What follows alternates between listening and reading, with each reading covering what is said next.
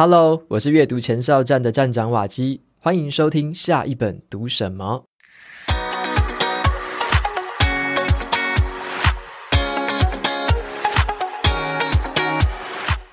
今天我要跟大家分享的是一本很多读者跟我大力推荐的好书，叫做《原则、工作和生活》。这本书就连比尔盖茨都称赞。他说，这本书的作者曾经给他非常宝贵的指导，还有忠告。那这一些智慧呢，我们在这本书里面全部都可以找得到。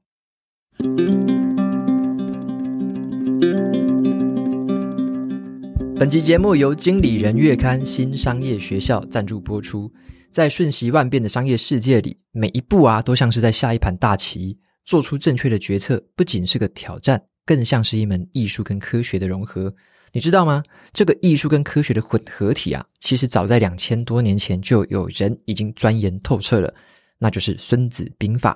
这本千古流传的军事战略经典。它不只是将军和士兵的指南，它更是一本让你在商业战场上面占尽优势的宝典。不过啊，要完全掌握这本书的精髓，找一个懂得这个学问的老师就是很重要的。在最近，前行政院院长毛治国老师就运用他研究《孙子兵法》长达五十多年的经验，特地为我们开设了一门专注于商业战略的线上课程。他希望透过这门课，将这些智慧跟《孙子兵法》的原则做出结合，并且透过实例分析，让更多的企业领袖去了解如何在商业决策当中发挥出独特的优势。这门课程的核心内容就是从《孙子兵法》当中领悟到局跟势，引导高层管理者在商业的战场上面取得更有利的竞争优势。无论你是在事业的经营或是竞争当中，或者是组织管理方面有遇到什么挑战，这门课程呢，能够帮助你做出明智的决策。课程九月二十五正式开课，五三折优惠，错过不再。结账的时候输入专属优惠码 Waki 三五零，就可以再折抵三百五十元。有兴趣的朋友，欢迎前往节目资讯栏参考看看哦。这本书在说什么呢？这本书的作者啊，他的名字叫做瑞达利欧。那他是全球最大的一家避险基金公司哦，桥水基金的这个创办人。那他就以他自己很独特的这个管理原则啊，还有人生哲学闻名于世。那么是当代最受尊敬的这个思想家之一。他认为啊，他自己的成功。并不是因为他个人的特质哦，而是因为他懂得从失败当中去反省，进一步呢淬炼出一些做人做事的原则。无论是个人或者是公司啊，都可以参考这本书里面的原则来实现你的目标。这本书呢，就是他从多年以来浓缩起来的这个人生智慧的总结。这本书总共分成三个主要的部分，第一个部分是他自己的自传。去描述他怎么样从无到有打造了桥水基金。那第二个部分呢、聚焦在他的生活原则，提供了他自己的人生观还有价值观，也是我觉得这整本书里面最精彩的部分。那第三个部分就是他的工作原则，他分享他怎么样将他的生活原则去应用到他的公司还有组织的这个管理跟经营。这个部分呢，可以当成是原则应用在真实世界的展示。那我们可以从这本书里面呢学到三件事情。作者他的创业故事会提供给创业者还有企业家一些很宝贵的启示。那第二个，透过这本书，我们可以汲取他的人生智慧还有原则，用来反省我们自己的价值观跟思考我们的人生目标。第三个，对于管理者来说啊，书本里面的工作原则可以提供很多很实用的这个管理策略还有领导技巧。那如果啊，你还没有看过这本书的话，我想要给你一个小小的提醒哦。它的纸本书的版本非常的厚，将近有六百页，那是一本真的是很厚的书哦。不要想着一口气把它就读完啊，而是你可以试着去分段吸收。像我自己啊，我就是把每一个小章节当成是一个独立的智慧锦囊。那有一些内容对我很有帮助，我读完这个章节之后，就会先停下来，把重点记录成一张卡片笔记。那有一些内容对我可能没有什么帮助，或者是我已经听过或是知道的旧的观念，我就把它快速的跳过去。那么以下呢，我就来跟大家分享一下，我透过这个卡片和笔记法。分段吸收这本书之后所精选出来的六个智慧锦囊。首先，第一个跟大家分享，成功的满足感是来自于曾经努力过。达利欧他是这么说的：成功的满足感并不是来自于实现你的目标，而是来自于曾经努力过。我们总是会认为说，达成目标就可以带来很长久的快乐，无论是赚大钱啊、赢得奖项啊，或是其他形式的成功。但是实际上哦，长久的满足感其实是来自于我们自己努力的过程。我们可以想想看哦。有那些很多就是很早啊，或在很年轻的时候就达成目标的人，像是在演艺圈的童星，或者是乐透奖的得主，或者是有一些很年轻的时候就已经大获成功的运动选手，他们往往因为缺乏了新的目标而变得闷闷不乐。反而啊，那一些持续努力和追求更高目标的人，即使在低潮的时候，也能够保持相对稳定的心态。那这样子的一个感触呢，它也让我回想起了我自己的经验啊。我虽然说达成了从台积电离职投入自媒体的这个目标，可是这样的一个结果，它并没有带给我这个长久的满足感哦，并没有哦。真正的满足感其实来自于一些非常不起眼的小事情。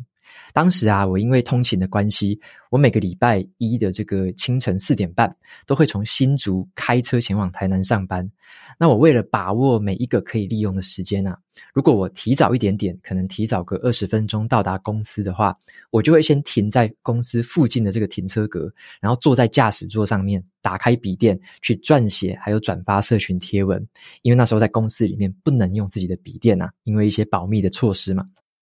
那我就发现啊，我满足的事情并不是成功的离职转换跑道哦，而是我自己会欣赏跟肯定那一个明明知道缺乏时间，却仍然愿意在那个狭小的空间把握每一分每一秒的自己的那个模样。那种成就感呢，是来自于这种寻找目标的时候的驱动力跟执行力，他们一起发挥到最大值的那个时刻。也就是说啊，重点在于我们如何面对挑战，怎么样在逆境当中找到力量，如何去欣赏那一个不断努力的自己。这个不只是哦，我们可以在好的时候可以更好而已，而且可以让我们在遇到困难、在困境当中可以变得更坚强的关键原因。再来第二个呢，跟大家分享一下，用极度开放的心态来看待选择。书里面这么说的，在一场深思熟虑的分歧当中。你的目标不是说服对方你是对的，而是呢，要找出哪个观点是真实的，然后决定该如何去应对。书里面就讲到这个极度开放心态的这个重要性。达利欧他认为说啊，人们经常都是由于自己的这种自负或者是这种恐惧而拒绝去听别人的意见，这样子做反而会限制了我们获得更多知识还有更完全视野的这个机会。他指出啊，透过这个极度开放的心态，我们可以更容易的放下自我中心的观点，以这种接受、考虑，甚至去采纳别人的想法。开放的心态呢，就意味着什么？寻求真理，而不是去专注在自己是对的还是错的。这个需要一个人很主动的去挑战自己的信念跟假设，而且呢，愿意去听取那一些跟自己意见不同的声音。他鼓励人们去进行一些富有建设性的对话，还有辩论，以达到更好的结果，而不是陷入这种情绪化啊和没有建设性的这种争吵当中。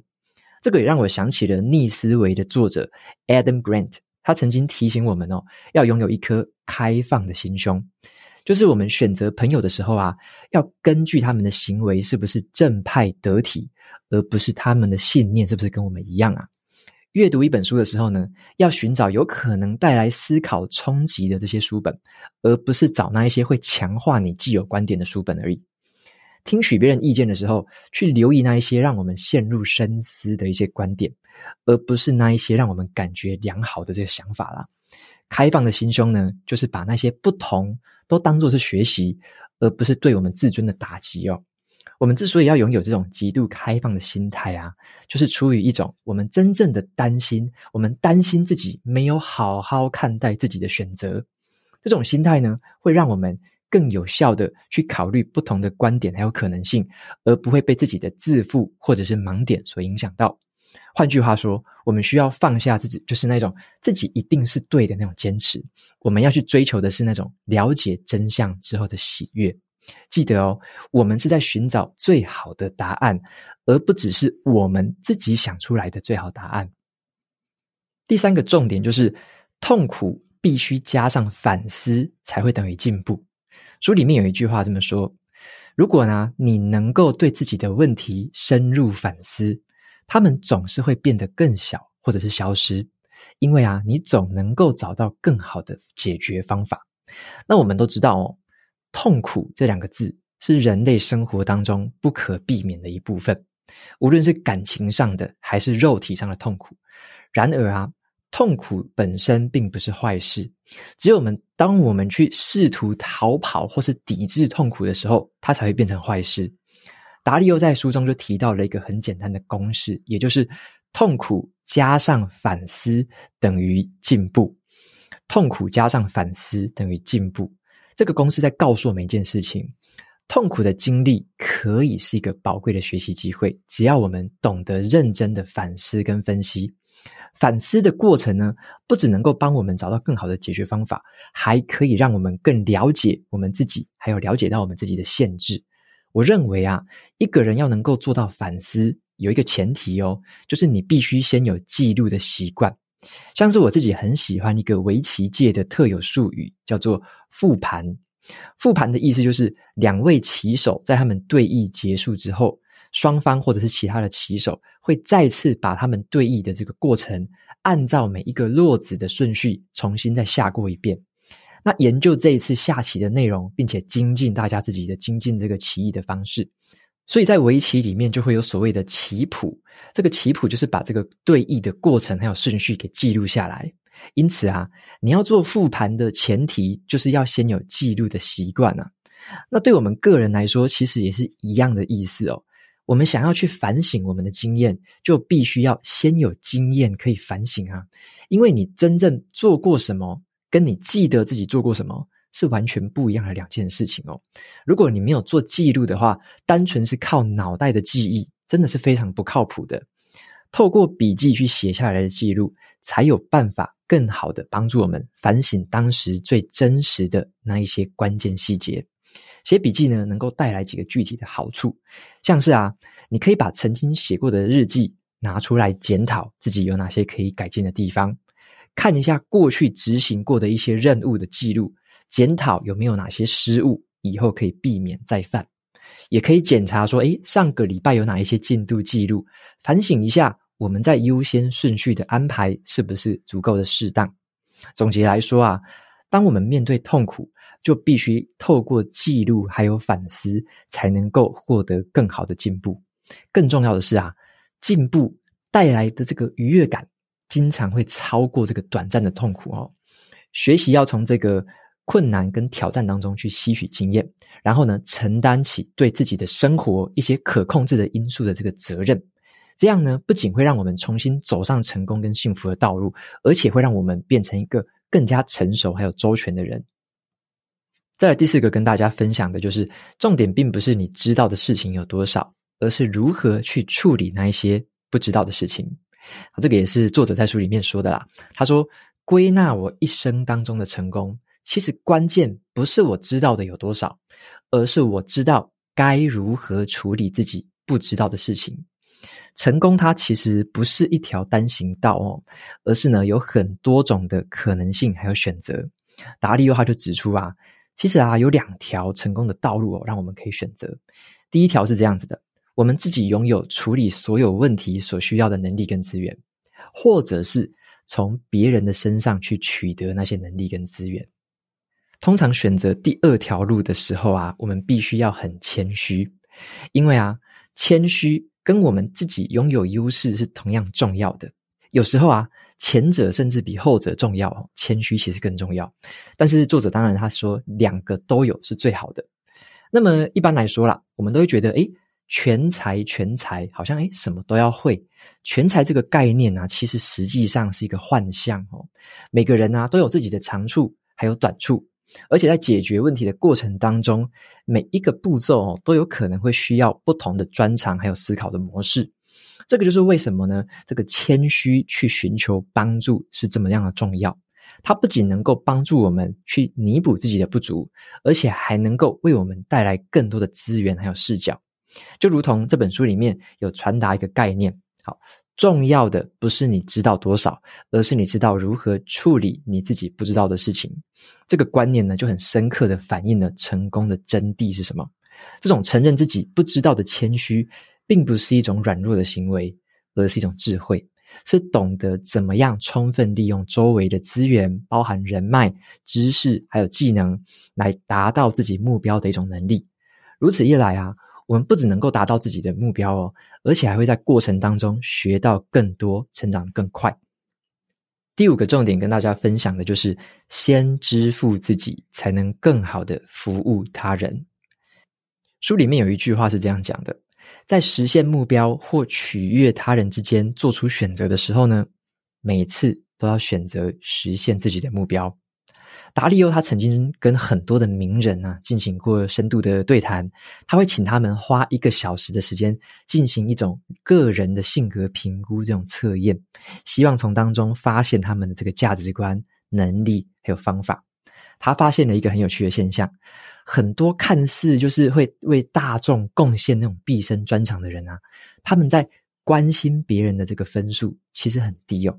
书里面指出啊。以这个穆罕默德哦，尤努斯当例子，他是一位很伟大的慈善家，一生当中致力于帮助别人。他也因为开创了这个小额信贷还有小额融资的这个理念，而获得了这个诺贝尔这个和平奖。但是啊，他在这个测量当中，关心别人这个项目的测试分数其实很低。那比尔盖茨呢，也是一样的。即使他已经将大部分的财富跟精力都投入在拯救生命跟改善生活，他也没有在这个关心别人的测验当中得到高分。诶，很显然的哦，他们其实对别人其实是很关心的啊。可是，在个性的测试，这个分数为什么这么低呢？到底是什么原因？达利欧就指出哦，当他们在这个实现目标或者是取悦他人之间，要做出抉择的时候，他们每一次都会选择实现自己的目标，这个就是原因所在。这并不是说他们不关心别人，而是他们很明白，只有先满足了自己，达成了自己的目标，才更能有效的去帮助别人。那我认为啊，这个就是一种先支付自己的策略。这个不只是财务上面的自我投资而已，更是在讲的是时间跟精力的分配。只有当我们先投资在自己身上，才会增加能够为为别人去做出更大贡献的可能性。真正的关心啊，跟帮助别人哦，并不是说我们要牺牲自己，而是我们要记得先自强再助人这样的一种智慧。当我们懂得先支付自己，而不是先满足别人的时候，往往能够让我们更好的去服务别人。这样子的策略呢，不只能够让我们达成个人目标，还能够在这个过程当中更有效的去满足，还有帮助到更多的人。那么再来第六个重点跟大家分享，就是不要担心丢脸，而是担心不能达成目标。好，这个也是书中说的一句很重要的话：不要担心丢脸，要担心不能达成目标。因为通常人们会试图证明他们很有办法，即使他们一点办法都没有，在这个追求目标啊，或者是梦想的过程当中啊，我们经常会过度的重视这个外界的评价，这样子反而会阻碍成长跟成功。那为什么会这样子呢？原因就是啊，很多人误以为说成功的人是全知全能的，没有任何弱点。但是事实上哦，每个人都有自己的不足跟盲点。重要的是什么？愿意去面对这些不完美。并且积极的去寻求改进。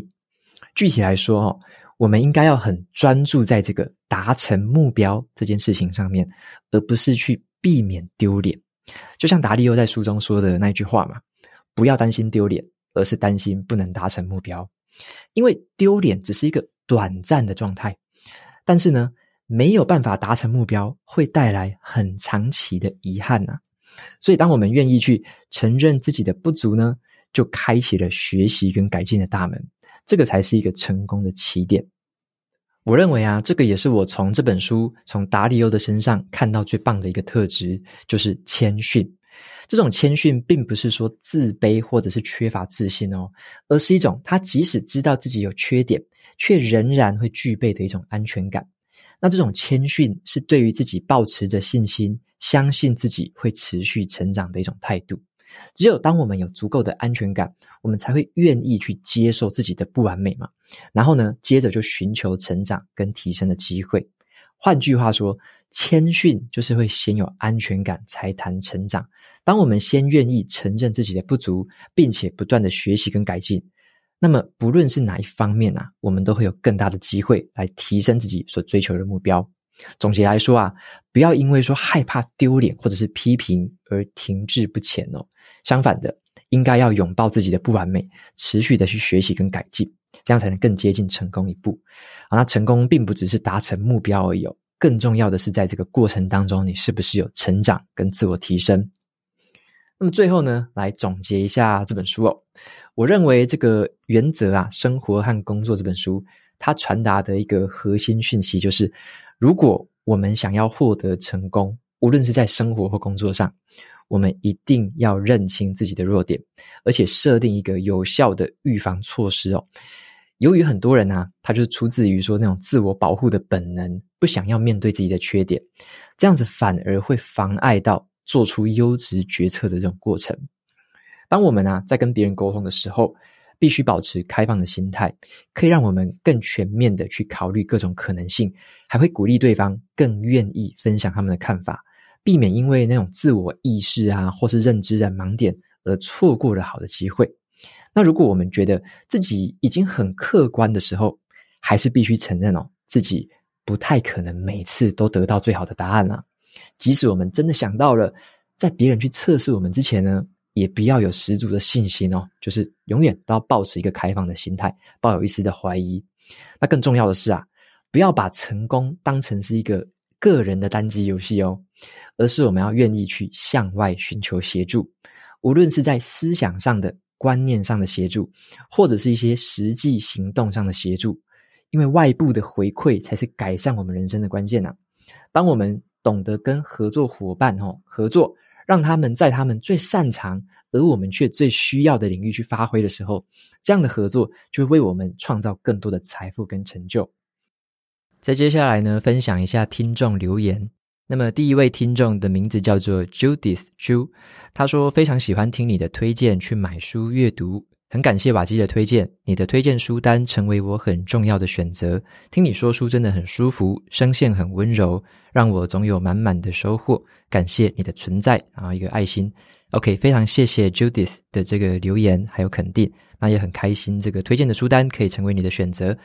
而且啊，也因为说的书很多了嘛，已经接近三百本了。那很多的听众就有私讯给我说，希望听到一些书单的一些分享。所以之后的话，我也会会整一些策展的方式，就是用一些主题性的方式来跟大家推荐一些书，让以前还没有听过或还没有 follow 到的听众朋友们，可以快速的从可能一小集节目当中就得到很多宝贵的书单可以去取用。好，那再来的话是下一位听众，他的名字叫做 I Love Doggy。他说可以深入一点，因为听君一席话，如听一席话。OK，然后这个是一个一星的评论哦，也分享给大家，这是一个一星的评论。那我自己是这样看的哦，就是说，其实我们在讲任何的内容啊，或者说我们在创作所谓节目的内容的深度或广度的时候，有时候会考量一下包含节目的时间啊，包含这个文字的长度，所以呢。自己会有自己的取舍啦，就是我也知道说有些可能讲的是比较浅薄的，但是它的目的到底是什么？是不是要给大众朋友们都可以听懂？是不是要给一般读者都可以吸收？如果是这样的话，就要从一个比较广、比较浅的角度去说明这本书，去跟大家分享，那这样才比较容易让大家进入状况。那另外一方面呢、也有观察到一个现象啦，就是看了过去这么多集的说书啊，大家的回馈跟文章的留言啊，还有一些私讯的回馈，我也发现一件很有趣的事情，就是当我对某件事情可能讲的比较深入，或者是比较针对那个主题比较狭窄的在讲的时候。大家的接受度其实非常的低，或者是说反而很难很难会有观众或有听众会愿意去吸收这样的内容。那其实我自己有时候做那样的内容，反而会觉得有点失落啦，就会想说，诶，怎么花了这么多的心力啊，做了这样深度的内容，但是呢，好像没有获得对应的共鸣那种感觉哦。有时候会有这种感受啦。那但是我自己的想法是这样子的，就是偶尔啦，偶尔我对于一些主题我自己很有兴趣的，当然我就是还会深深的去挖掘嘛。可是有些主题呢，我觉得我自己的任务比较偏向于说，让大家有意识到这个问题的存在，或者说有注意到有这样的问题，用一个比较广、比较容易接受白话文的理解方式，带领大家去了解，诶，有这样子的领域，有这样的书籍，有这样的专业领域是值得我们去了解的。那这样子有点像是一个比较像呃吸引力的一个钩子，用那个方式去让大家对于这个内容有更好的吸收跟理解。他的角色就比较像是那种科普的传播，或者是一些可能尝试啊，或者是一些简单智慧的一些传播。那那个部分我大概就知道说该怎么拿捏了。好，所以说这个你说深度跟广度是不是有办法完全兼具呢？好，我认为其实是很困难的哦，尤其在这一个算是社群媒体啊，或者是影音平台。也透过演算法分众的情形非常严重的情形下，这个分众我指的是分开的分，群众的众，分众的情形。这种演算法分众的情形是非常的，算是很精准的啦。好，所以说，当我们在做某样的内容的时候，我们大概会期待到可能会触及到什么样的人，或者说，诶，你做什么样的内容就要有完全没人看的心理准备，这种感觉。好，所以说，这个大概都是一些取舍，可能是在经营自媒体上一直要面对的一些课题。好，不过我也给大家一个观念，就是说，像上呃前阵子吧，有一个读书会，然后呢，我就在里面有听众朋友跟我问到哈，就是说，